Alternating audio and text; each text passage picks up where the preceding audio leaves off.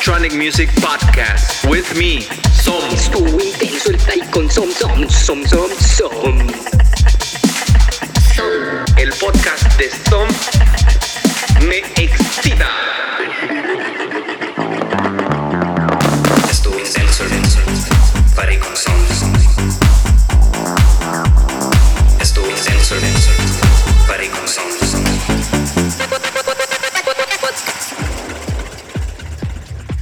Hey guys, welcome to this new episode of Estu Intenso el Party con Tom. On this show, we have a very special guest from London. Uh, he is the product planner for Europe for Pioneer DJ. Now, I met him uh, a few weeks ago in VL Camp in Guadalajara, Mexico, and we all thought that he was the technician that invented all that but he's the product planner. He's a great, great producer. He had his own label, Repeat After Me. He is coming up with a few EPs on the Vatos Locos label. Uh, right now, within a, a, week from this show, he's releasing the Dub Loose EP with Vatos Locos. He produces or is getting deep into modular systems, if I'm not mistaken. And he is a really cool guy to hang out with. Uh, during four days, we were able to hang out with him, learn about all the ins and outs of the CDJs 3000, V10. Yeah, the V10, yeah. and we saw him play a badass DJ set in Bar Americas. He had the red room in the Bar Americas packed. Everyone was dancing. We were all screaming his name. And here with us, we have a, a special guest, Rob Anderson. How you doing, man? Yes, what's going on, man? You cool? I'm doing awesome. Thank you for joining us on this podcast. Um, where are you at right now? Oh, I'm sat in Stratford, man. I'm, I'm in East London at the minute. Okay. Now, tell us a little bit more about how is it that you got to get together with Vatos Locos and your next upcoming release with them? With Vatos, right. So you mentioned I work for Pioneer. So I work for Pioneer DJ. I think it's hilarious that you guys thought I was the uh, the uh, designing and building these products in my garage at home, but like, yeah, I'm not, not that much of a wizard. Um, I've been at Pioneer for like 10 years and had quite a lot of different jobs at the company, right? That bizarrely kind of uh, fell into. But in recent years, I'm um, I'm a product developer, product planner, and now run the product planning department on this side, like on, on Europe's side, uh, across EMEA. But because of this role, yeah, I've just met a ton of artists and, and just worked with artists, and that's actually how I met Hector. Was through. Do you know what? Actually, it was through um, Justin Drake. So Justin Drake is a badass engineer uh, was one half of Peace Division, based in London, based in West London. And through Justin, he introduced Hector like like five years ago. And yeah, we've worked with Hector. I brought, I, I did some stuff with him um, on the Pioneer DJ front with my Pioneer DJ cap on, and we did some marketing stuff with him, and just stayed in touch. And I, I guess just as I was making tunes, I think it was because I was I was uh, when I went down this modular rabbit hole, like you were just talking about, which we can talk about more. But I started uploading content and, and videos on on my socials of like this te- mad modular wall that was getting bigger and bigger. And I think he just liked the look of that, and he kept saying, "Send me some tunes, send me some tunes." And then when lockdown happened, uh, I finally sent him some tunes, like four years, three years down the line, and yeah, he signed them. So now there's uh, there's they're coming out. There's uh, the first release is like you said, it's next week. It's on the 19th of November. Okay, congratulations, by the way, because I know it.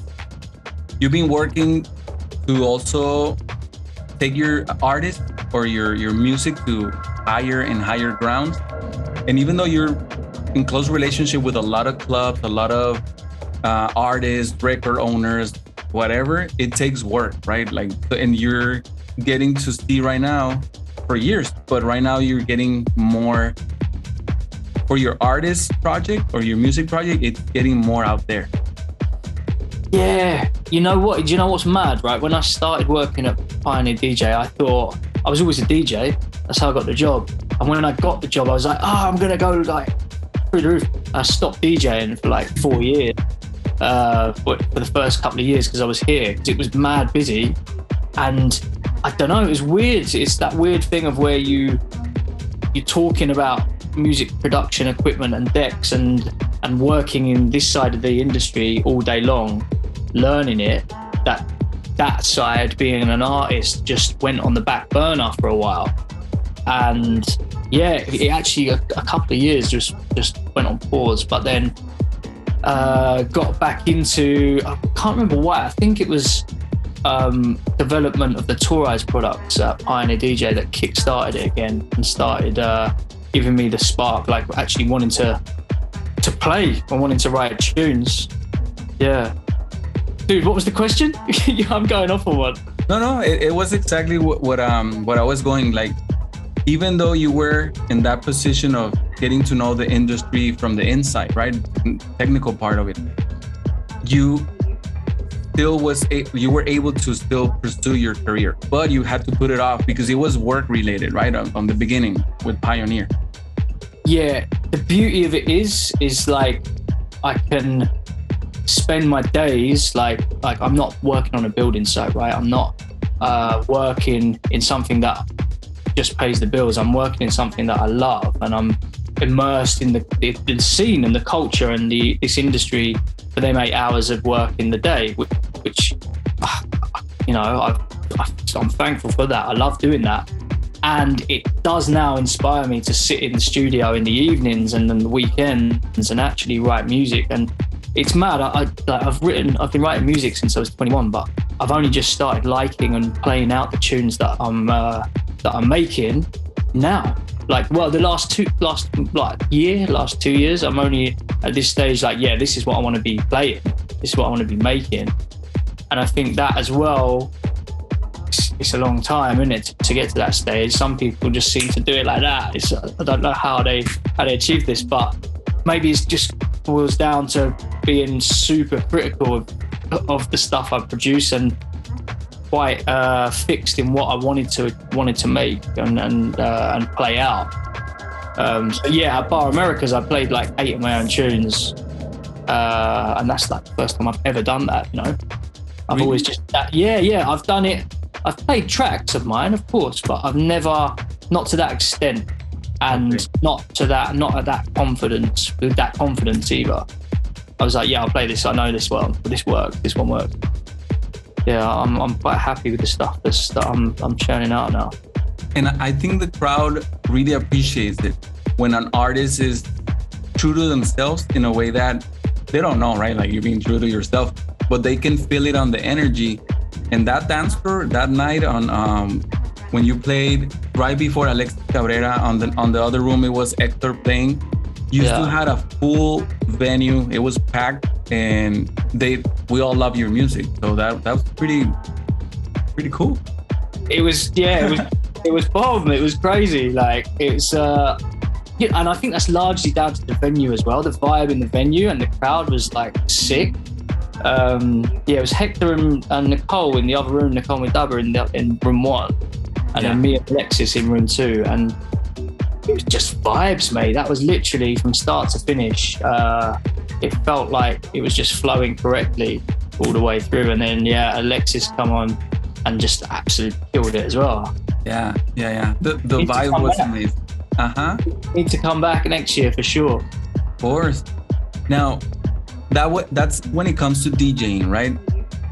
So, when you're playing as a DJ, what happened in your in your head that you decided to be like, okay, I'll check into modular systems, and now you're preparing a live set by the end of November. Like, what takes? What happened with you? Like, wh- who did you see? What artists were you influenced by that you were like, I'll check about modular, and I'll play live. So they were two separate things, right? I didn't decide, right, I'm going to go live and go modular. It was, we, we developed the product at, at Pioneer DJ. We also developed the Toraiz product, right? The uh, music production range. And we developed a sequencer that has CV and gate outputs, and that's what you drive. Uh, CV and gate is what drives. You send gate pulses to modular equipment and CV as well, control voltage. Um, without getting too nerdy and sciencey, I was like, eh. yeah, this product works with modular basically. So I, I collected a little rack. I built a little uh, little system, a little rack, and it's they say like that. This shit's like crack. It, it's so addictive. You just like okay, so I need I need this module, I need this module, and I just ended up throughout lockdown as well, going into lockdown and then throughout lockdown, just building this like wall. Not it's not that big, but a reasonably sized yeah, uh, I've seen it, rig, of, of modular equipment. And then because that was getting some traction and people seemed to love it so much, I was in, I think it was, we were in Berlin mid, just mid, uh, in between some of the two of the lockdowns, I think. And everyone in Berlin, it's like, it's as a standard thing. Like you can, it's a technical challenge to play live, right? And it, I always toyed with the idea, but over in Berlin, it seems like it's way more prolific there, almost as standard. It's like, yeah, you've got to play live to be worth your soul. And I like that idea. Uh, and I just like the technical challenge of it. And I always thought that that's a way off. That's like something that's impossible to achieve. And I don't know, man. I've just DJed for so long. I was like, right, I want to try and do this um, to try and be a bit more disruptive or something. I don't know. I don't know. I just like, I wanted to achieve it. Bro, I haven't done it yet. So, but it's going to be there. I'm, I'm premiering this live set on the 27th and we're to, I'm to, yeah, I'm to fully record it and do like a mini boiler room thing. But then, um, I'll probably yeah I'll utilize that as promo for the release for the Dub Loose EP that's the first one that comes out. Um, but it's there. It's uh, it's very close, man. It's it's close and it's it's hard. It's hardware and software.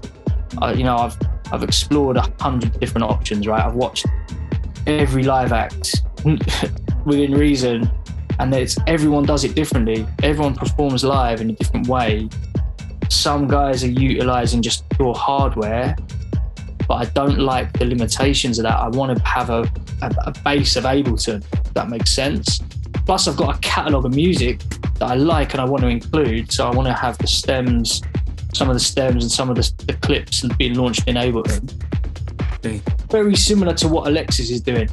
The way Alexis plays live, it's like um, it's a it's like a DJ set.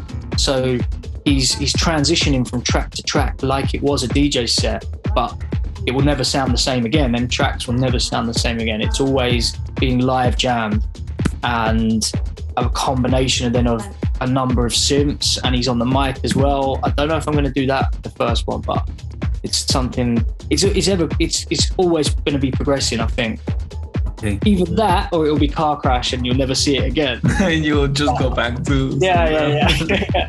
Failed. Right, go back to DJ. Uh, I'm pretty confident with it.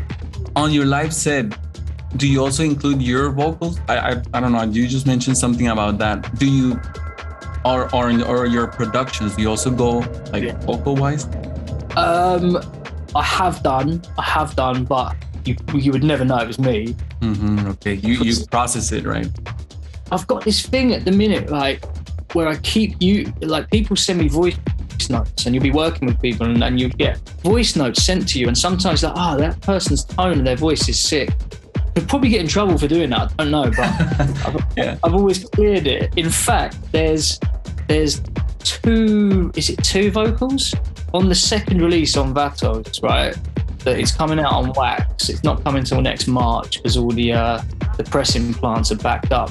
But there's a track on it called Cynthi, and uh, Rich NXT has done a remix. It. I'm sure you know Rich NXT. yeah London. congratulations yeah yeah One of my favorite producers. Absolutely twisted, like really obscure and unique sounds on on Fuse style grooves and hmm like r- yeah, just amazing like unique sounding bass lines. I love Rich's music, so for him to do the remix, I was buzzing. But the vocal on that is from a voice note from a friend of mine. Um, in a sick French accent. She's got a, a max quality French accent talking about. She's talking about the modular rig, saying, "What the hell is that? I don't know what this is." Okay. And it seemed to work. So yeah, voice note seems to be my thing at the minute. Ripping people's. That's what you're people's- Yeah, because I think it's more genuine in a way. I don't know if that's the word, but instead of going to a sample library with vocals that I don't know, this Yeah. is this is friends that you can even tell them, hey, I have you on my, one of my tracks on a vinyl. They will be super appreciative, right? Of that. I think that's badass. Yeah, yeah. She's she's pissed off. It's slightly different. Her name's Cynthia, so I need to. I should probably change it, but yeah, we'll see. Yeah, cool. Now, I know. Okay, we have your. No, no. This is the question where I was going because you mentioned Rick, Rich NXT. So Yeah. all that sound from London, Rich NXT, Fuse, even G-Tronic, Vato Locos, Alex Cabrera, all all that deep bass and pounding, I don't know, like groove. How would you describe those sounds, or where do you get those sounds? Is it mostly modular, or because I've seen that you all all those labels they love modular. Over here in Latin America, th- there's a few people that get into modular yet. Like we're we're it's a new ground for us over here. Yeah, But I've seen that over there, the big events like with that I've seen on Cercle, on Boiler Room, it is huge. Is it only through modular that you can get those like nice stuff or nah, nah, nah, not at all. You, dude, like you don't. You can come up with magic with modular. I do believe like you can come up with very unique and and warped and like I mean, to me, with the modular equipment, it, really stinks of like DJ house to me and, and unknown to the unknown and dance tracks and that stuff. But because you can go to town and have it like really glitched out, you can modulate everything. There's no limit to what you can modulate, so you can really twist out, twist up the audio.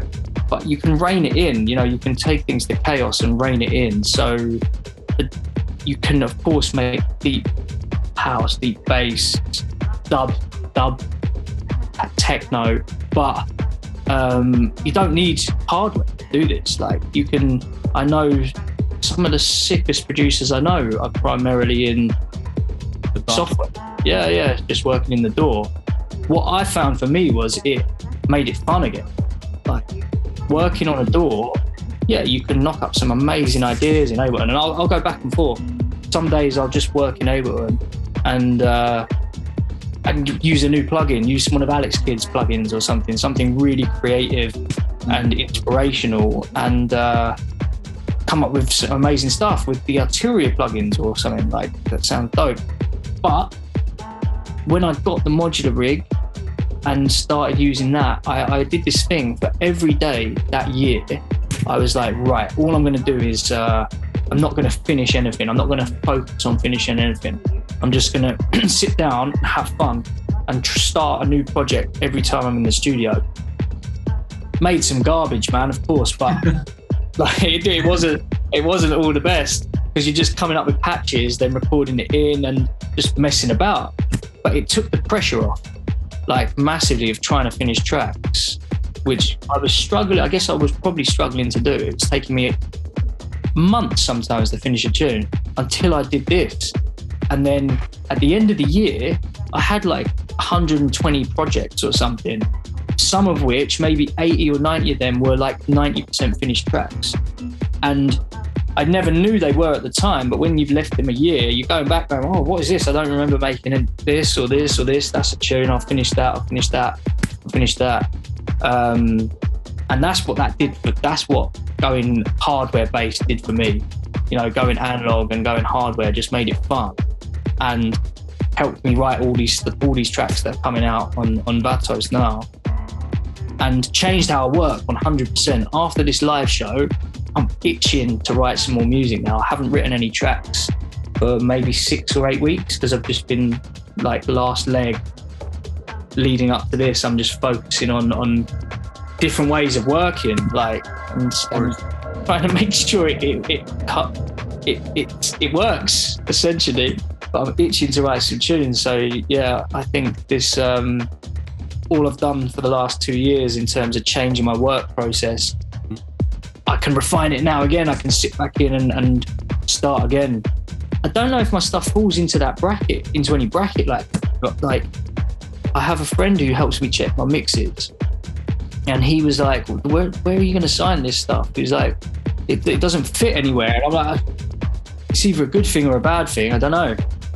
But the good thing is that people that get to know or appreciate the art, I don't know if you, if you just show it to them, they'll guide you, right? Like they'll be like, "Hey, I think this guy will sign it." Yeah, You never know. But the good thing is that you put a lot of money in your bank, like music wise, through that throughout that year. Um, this year is my first year producing, and I was focused on releasing a certain amount of tracks, which I finally I got it down. But I'm getting to know all those ins ins and outs of how our brain works. Whenever you sit down and you're feeling that pressure, it doesn't work. It's just better, like you just said, just sit down, go for yeah. it. Have fun. Yeah, Mm. it, it saps your creativity, doesn't it? That's why it must it must be hard when there's pressure to churn out. But this is the whole classic thing, the second album syndrome that like bands have, in it. Like they have a Yeah. second album and then they've got they've got the pressure of doing a follow up. Ah, they just lose their lose their shit. And I think that's badass about electronic music that is not like rock or pop. You sign with a label and they're like, hey, keep that formula going or Yeah, yeah, yeah. Whereas, yeah, it's not like that. We're, we're kind of free to just do as you wish, right? yeah. Now, One thing though, I, if you can make people dance, right, that's what it is, isn't it? And that's another thing I'm thinking now is, sorry, can I? I'm, I'm swearing a lot on this. Is that? oh, no problem. you, can, edit this out.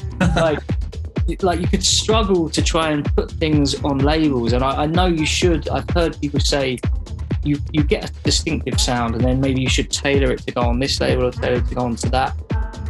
And I get that, and I will do that, right? But I like just getting the, getting down what I want to make, and it, I always think this will make someone dance. This will make someone dance. like that will that will work. If I play that live, someone will dance. That people will dance, and that's kind of what I'm fo- trying to focus on. Instead of right, I want to put that on that label and that on that. But I guess you probably should be doing that to develop profile as well. You need to be on certain labels, but we'll see. Mm-hmm. some, some type of consistency as well, right? But you're you're coming also from a background. What I knew, what I learned from you on on the VL camp, that you were also a party goer, a raver. So you know how it is. Like, okay, this is gonna make someone lose their shit, right? Or this is gonna be making the girls dance, whatever, right? So getting to talk about that, why is it that you chose electronic music? Like you could be in, in London, in I don't know, Mexico City, Buenos Aires. Art is huge, right? Musical, musical, um, and the musical aspect. London hits up, I don't know, it's huge on producing great artists. We all know them. Why? Why is it that you turn to this type of, um, I don't know, scene music industry? Yeah, mate. So when I was younger, my cousin was a DJ. Like my cousin now, he's a he's a famous street artist, international street art. He's so sick. He's insanely talented. But when I was a kid, he was um, he's a lot older than me.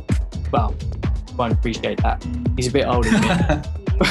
but he uh, he was a DJ on the London scene with the the, the legends of yesteryear. You know the the Brandon Blocks, Alex P, um, Tall Paul, them guys who were the, like the, there was the Clockwork Orange party back in the day, and he was he was part of that circuit, and he he left it. He stopped DJing, but I remember when I was he was my hero as a kid, so I, I that's what got me aspiring to be a DJ basically. And growing up in London or like the outskirts of London, garage music was massive, and from from 12, 13 onwards, garage music was our life. Like everyone I grew up with, we would go to under 18s parties, garage music, garage music, like just have two step. First of all, 4 4, and then two step garage, forced it, it ingrained into you. Okay. And was, that's what everyone loved. And drum and bass, like we, when we got a bit older and we could go to raves, then it was like drum and bass party, the Bagleys and um, some other grotty, really grotty gaff in London. And then it's like you kind of progress into a more educated. And Gary Yeah. again now. Like, don't get me wrong. This release on Du- this Dub Loose EP, coming on Vatos, is a garage sample, and it's garage drum. Like it's it's it's garagey, but with that say again, with that signature of tech Just house or, loose. or yeah, cool, cool. loose swung, garagey like snares on there, and uh, with with a pounding like four four kick. So it's kind of like yeah, four four four four garage, crossing into house, and really obvious like garagey vocals. yeah, good boy. Um, and uh, we just progressed into like going to nicer venues instead of sweaty B and B rave. We Yeah. started going to nicer clubs and getting into house music. And dude, I just loved it. I always wanted to be in music. That's all I've ever wanted to do. Okay. I used to be a music teacher. Bizarrely, fell into that. That was a that was an interesting couple of years because I, I, I left school when I was like 16. I, le- I left school to work and just wanted to earn money. Did go back to school later years to study music, right, when I was in my 20s, but. Um, I just ended up like getting this job, which is how did I? I went on a course to learn Reason, and then Mhm. ended up uh, getting a, jo- a voluntary position there, teaching that job, that thing, that that course. Very very basic. I didn't even know what EQ was. So like to to be Yeah. teaching music production software with no EQ. Like the content people were making must suck. They're still Uh, struggling, right? Like, oh man, Yeah, yeah. my end is not matching. Yeah. Thanks to Yeah. Yeah. Dude, I went when I went to SAE years down the line. I remember on day one, our tutor explained the frequency spectrum and what EQs are doing, cutting out the low end, and I was like, ah, right. Been people that you- not showing anyone any of this. yeah. Man. What what was I saying? Yeah, that's how I fell into that. Being a, being this tutor, and then I kind of wrote Logic course and was like teaching, just kind of hustling Hmm. in on the peripherals of being involved in some music, basically, and DJing, DJing in around London from like when I was like 24 onwards. I started playing in clubs here. Um, yeah, I was into music way before I was D- like actually DJing live, and I had decks for, for a decade before I was playing playing out. But yeah, it's just that's all I ever wanted to do, man. Thank you. Thank you for sharing part of your story with us. Now, I, so then basically, I understand that you're constantly a student because if you have to learn modular systems and all, you're always learning. Nowadays, where is it that you learn from? Friends, courses? Where are you getting your info to to to be able to release quality music? Well, so I guess in COVID times, right? Mhm. there's a the, the stack of content like and all these like pretty sick producers so many producers jumped on the uh the, the masterclass thing and putting out their masterclass um there's so many places and there's some wicked platforms where you can actually learn um pretty specialist stuff like there's the Hannes Bieger Aulart course I don't know if know Aulart that's reasonably reasonably priced that reasonably priced and you can see I don't work for these guys by the way but you can see like Hannes Bieger in his crazy studio uh, and there's a Colin Benders one I don't know if you know Colin Benders but he uh, he's a nuts modular guy like one of the Yeah. Craziest setups I've seen oh, like Fine nuts Cool. I, I purchased the Paco Osuna, uh, Aulart. And Right. then I also watched the Chris Liebing. yeah Actually, I wanted to get the Chris Liebings because of the kick, because he shares 30 kicks. So I think I think that platform is pretty badass. One of my friends, I share with him the Paco Osuna, and he shared with me the, the Chris Liebing. But uh, I think information is what's helped helps us improve, right? So that I, I also noticed that besides the platform that you're telling me, right? Yeah. you also checking like you were with us playing on the one of the little booths that Vatos Locos had on the VL camp. Hmm. But you also were asking us like which artist is this and which which is this, and you wrote down a couple artists like brand new to you. So you're always Yeah. studying also like the new music, right? Yeah, yeah, because it was quite like progressive stuff, wasn't it? And I was like, I love progressive music. Recently, in the last maybe year or so, like I, I was always like absolutely no melody. I don't want um, don't want any melody. like, and I don't know why that was. Just in the in in the house music I was making, which is not a good good way to be working. I've realised you need you need yeah you need a hook and a melody or or, or something of that ilk. But I was asking you guys, uh, so many artists, man. There's so many sick artists out, and you're never gonna know them all. But yeah, it's always nice to to if you can pick people's brains and just educate yourself further. Cool. Probably stuff that I'm not ever gonna play out, but At least Yeah. get ideas from, right? Like listen to Yeah. That's it. And I don't listen to don't listen to the stuff that I make or play out in the car. You know what I mean? Whereas a lot of artists that I find, I'm like, oh yeah, I listen throughout driving, but I'm not going to play it out. It's just nice to educate your your your spectrum of uh, knowledge on artists, isn't it? Cool, cool, cool. So I have just two more questions for you, Rob. And one of them, because you are basically an insider, besides an artist, you're also an insider of the industry, right? Yeah. Where do you see the, the music industry, techno, um, house as well, going within the next couple of years? Now, I don't know. I don't. Yesterday there was a huge concert in El Paso, Texas, no one was wearing a mask. No one was even worried, I think, about getting sick. So I think everyone is going back to, to normal. What do you see? I don't know. What's Right. next? I thought you were going to ask me a much harder question than like, where's the Oh, it's coming. go? It's coming, bro. no, no, what? Yeah, I, I mean, where, what, how, no, sorry, where do I see, what do I see happening with the industry in the next, what, couple of years? Yeah. Bro, so who knows? Like in England, everything's gone back to normal, is how it feels.